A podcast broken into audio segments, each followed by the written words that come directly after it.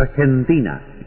En la historia de la civilidad, en lo que va de este siglo, una figura y un nombre destacaron singularidades de talento, de austeridad, firmeza y honestidad ejemplares. Alfredo Palacio.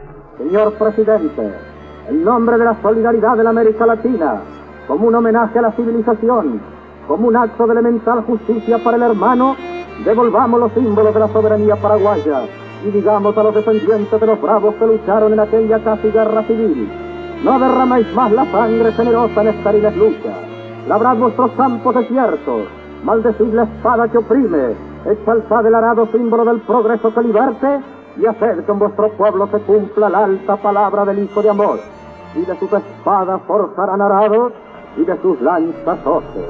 Un prestigio trascendió. Fue hombre de Argentina y de América. El maestro de tantas generaciones nos deja conservando la amistad y el reconocimiento de todos.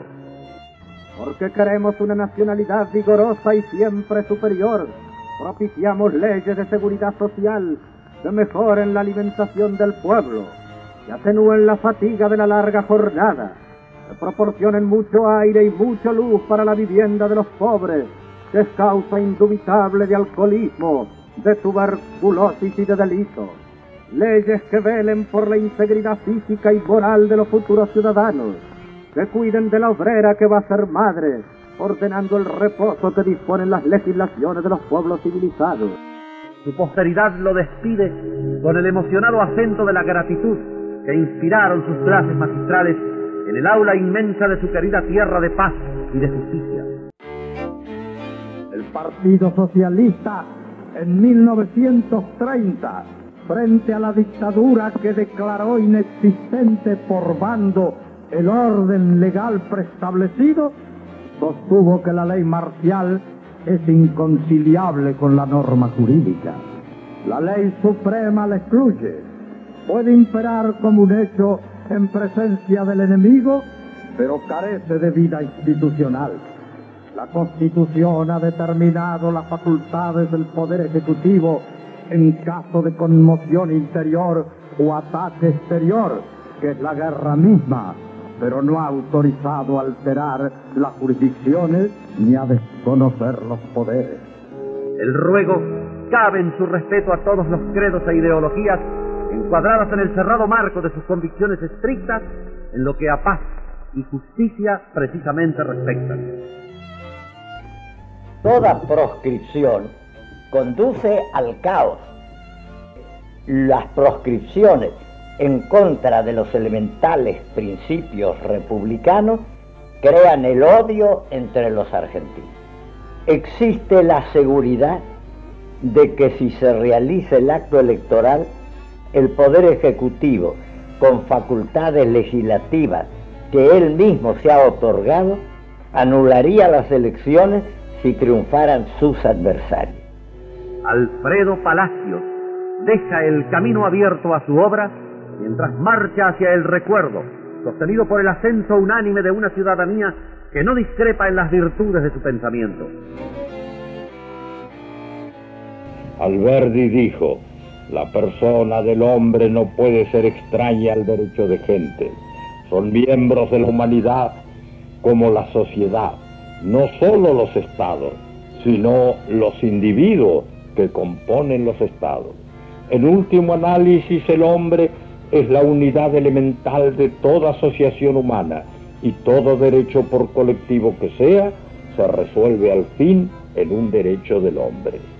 El derecho internacional es pues un derecho del hombre como lo es del Estado y si puede ser desconocido y violado en detrimento del hombre, lo mismo que del Estado, tanto puede invocar la protección el hombre como el Estado. Así pensaba Alberdi en 1844, cuando nadie sostenía ese criterio.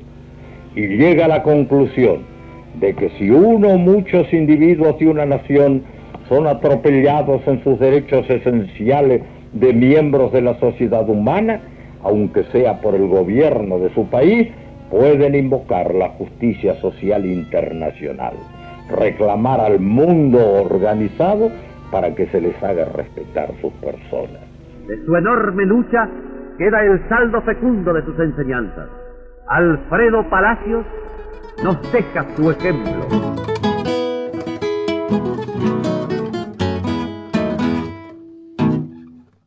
Guerra la gente burguesa, de color, que chupa la sangre humana del pobre trabajador. Mientras los unos revientan a fuerza de trabajar, otros se pasan la vida vagando sin cesar, otros se pasan la vida sin cesar. Es un deber justo y leal que el pueblo luche por la existencia. Es un deber justo y leal que el pueblo luche por la existencia.